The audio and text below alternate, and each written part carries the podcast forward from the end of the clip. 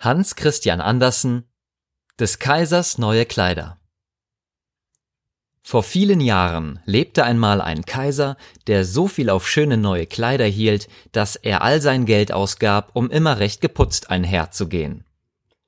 Er kümmerte sich nicht um seine Soldaten und kümmerte sich auch nicht um das Theater oder Waldpartien, außer wenn er seine neuen Kleider dabei zeigen konnte. Für jede Tageszeit hatte er einen besonderen Rock, und wie man sonst von den Königen sagt, seine Majestät befindet sich im Staatsrat, so sagte man hier, der Kaiser ist im Ankleidezimmer.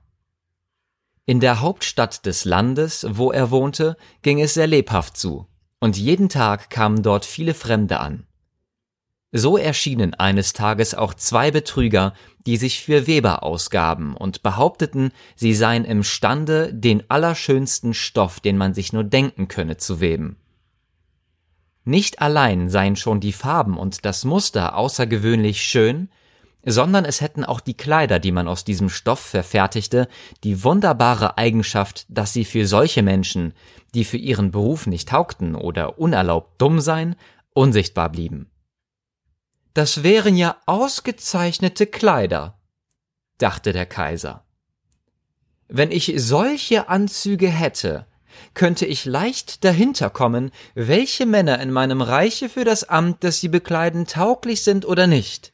Und ich könnte dann die Dummen aus den Klugen ausscheiden. Ja, solch ein Stoff muss gleich für mich gewebt werden. Und er gab den beiden Betrügern ein reiches Handgeld, damit sie sofort mit ihrer Arbeit begännen. Sie stellten auch richtig zwei Webstühle auf und taten, als ob sie daran arbeiteten, hatten aber nicht das geringste auf dem Stuhle. Trotzdem begehrten sie mit frecher Stirne die feinste Seide und das prächtigste Gold. Das steckten sie dann in ihre eigenen Taschen und arbeiteten an den leeren Webstühlen immer bis tief in die Nacht hinein. Nun möchte ich doch wissen, wie weit sie mit dem Stoffe sind, dachte der Kaiser, aber es war ihm doch ein wenig sonderbar zumut, wenn er daran dachte, dass derjenige, welcher dumm oder für sein Amt untauglich war, die Weberei nicht zu sehen vermochte. Er glaubte zwar wohl, er brauche seinetwegen nicht ängstlich zu sein, zog es aber doch vor, erst einen andern zu senden, um nachzusehen, wie die Sache sich verhielt. Jedermann in der ganzen Stadt wusste, welch eine wunderbare Kraft der Stoff haben sollte und war daher sehr gespannt zu sehen, wie untauglich und dumm sein Nachbar sei.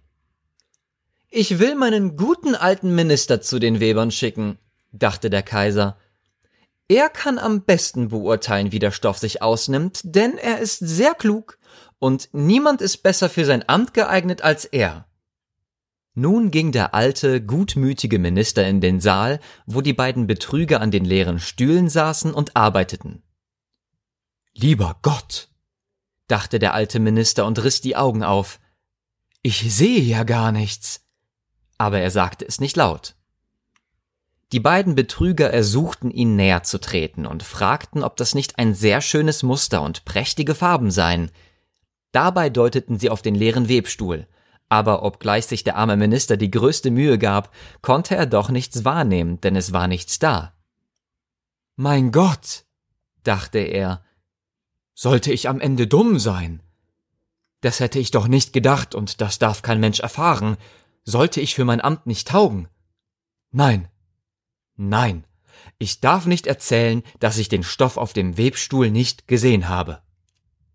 Nun, Sie sagen ja gar nichts, bemerkte der eine der Weber. Oh, es ist prachtvoll, ganz wunderschön, antwortete der alte Minister und schaute durch seine Brille. Dieses Muster und diese Farben. Ja, ich werde dem Kaiser berichten, dass es mir außerordentlich gut gefällt. Nun, das freut uns, sagten die Weber, und darauf nannten sie die Farben mit Namen und erklärten ihm das eigentümliche Muster. Der alte Minister hörte aufmerksam zu, damit er dem Kaiser nachher genauen Bericht darüber erstatten könne. Aber nun verlangten die Betrüger noch mehr Geld, Seide und Gold, indem sie vorgaben, sie brauchten es noch zu dem Gewebe. Sie steckten alles in ihre eigenen Taschen, auf dem Webstuhl kam nicht ein einziger Faden, und sie arbeiteten nach wie vor an den leeren Stühlen weiter. Nach kurzer Zeit sandte der Kaiser einen anderen, gutmütigen Beamten hin, um nachzusehen, wie es mit dem Stoffe gehe und ob er bald fertig sei. Diesem Herrn ging es genau wie dem Minister. Er sah sich fast die Augen aus. Da aber außer dem leeren Webstuhle nichts da war, konnte er natürlich auch nicht sehen. Ist das nicht ein schöner Stoff? fragten die beiden Betrüger und erklärten auch ihm das schöne Muster, das gar nicht da war. Dumm bin ich doch eigentlich nicht, dachte der Mann. Demnach tauge ich, wie es scheint, nicht zu meinem Amt. Das ist doch sonderbar, und ich darf es natürlich niemand merken lassen. Er rühmte also den Stoff, den er nicht sah, und sprach den Webern seine Freude über die schönen Farben und das herrliche Muster aus. Es ist wirklich wunderschön, sagte er zum Kaiser. In der ganzen Stadt sprach man von dem prächtigen Stoffe. Endlich wollte ihn der Kaiser selbst auch sehen, solange er noch auf dem Webstuhle sei. Er begab sich also mit einer Schar auserwählter Männer, unter denen sich auch die beiden alten, treuen Beamten befanden, die vorher schon dort gewesen waren, zu den beiden listigen Betrügern, die nun aus Leibeskräften webten, aber ohne Zettel und Einschuss. Ist es nicht prachtvoll? sagten die beiden treuen Beamten geruhen Eure Majestät zu bewundern. Welch ein schönes Muster, welch feurige Farben. Dabei deuteten sie auf den leeren Webstuhl, denn sie dachten, die anderen könnten den Stoff gewiss sehen. Was ist das? dachte der Kaiser. Ich sehe ja gar nichts. Wie entsetzlich. Bin denn ich dumm? Tauge ich am Ende nicht zum Kaiser? Das wäre das Schrecklichste, was mir passieren könnte, es ist recht hübsch, sagte er darauf. Es hat meinen allerhöchsten Beifall.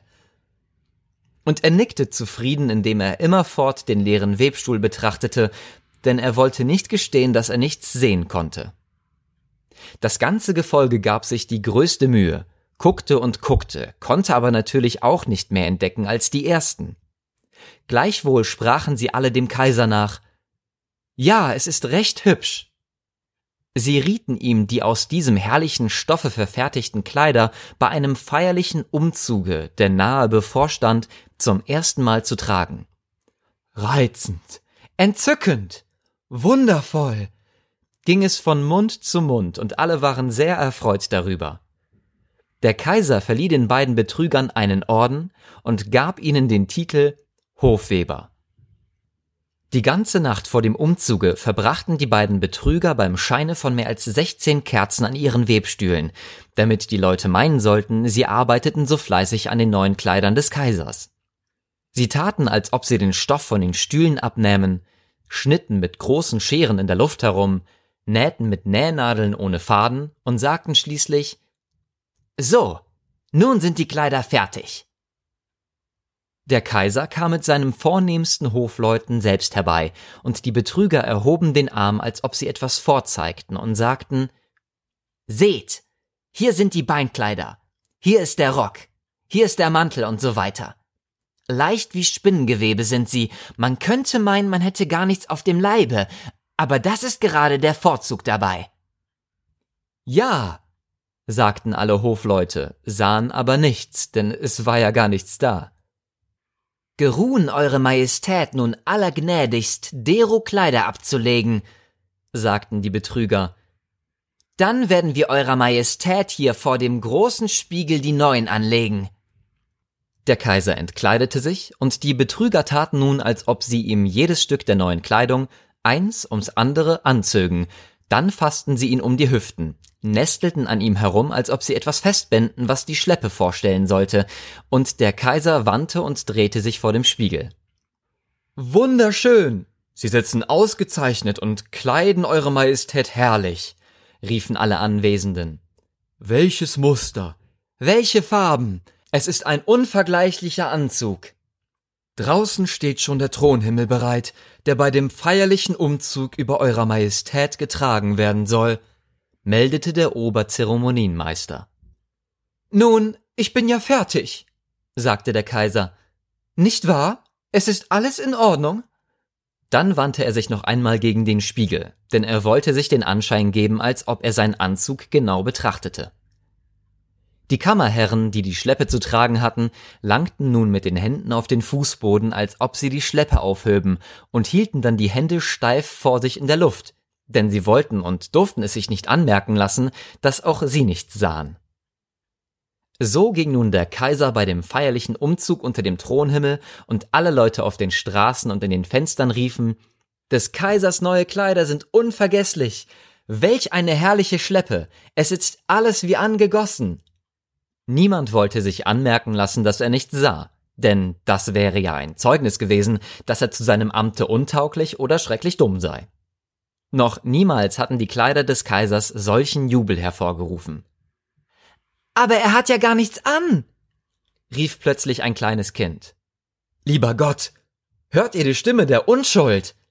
sagte der Vater. Und einer flüsterte dem anderen zu, was das Kind gesagt hatte.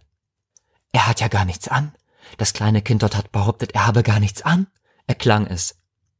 Er hat ja gar nichts an, rief endlich das ganze Volk.